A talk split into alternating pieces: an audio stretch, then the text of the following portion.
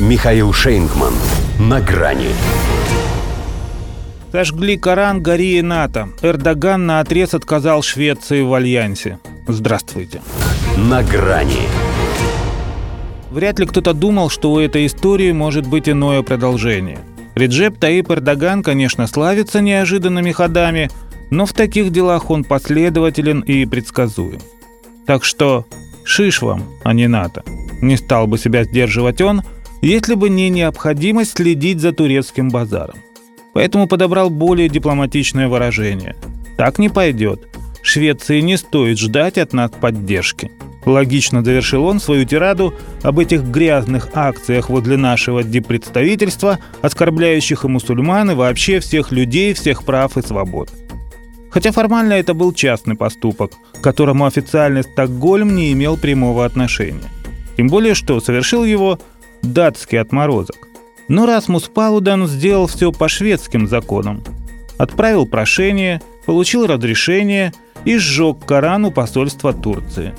Поэтому как бы сейчас премьер Ульф Кристерсон не открещивался от этого паскудства, называя его актом неуважения, именно власти создали для него все условия – это так же верно, как и то, что без их одобрения курды не подвесили бы манекен Эрдогана вниз головой напротив столичной мэрии. И спрессованность событий, несмотря на радикальную противоположность их действующих лиц, создает ощущение единого центра управления. Это не значит, что именно там, в США, писался сценарий этих эпизодов, но они укладываются в общую канву.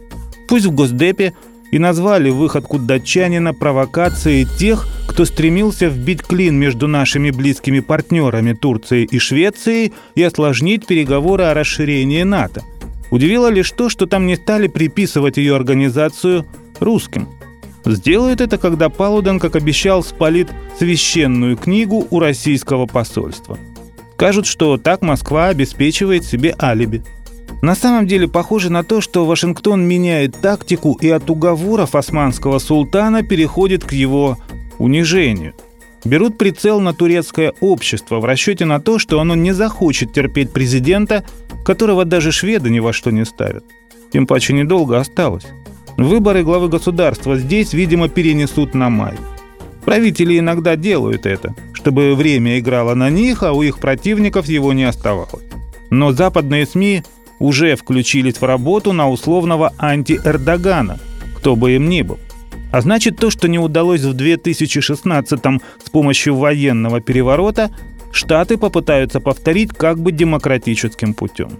Эрдоган хотел подороже продать свою принципиальность, а США ее обесценивают, приучая к мысли, что расширить альянс можно и без консенсуса – мы ждем, что НАТО примет Швецию и Финляндию, несмотря на нынешний конфликт с Турцией. Могла бы пресс-секретарь Белого дома Карин Жан-Пьер сказать проще. Несмотря на Турцию. Ведь если порядок основан на правилах, то что мешает основателю этих правил сделать из них исключение?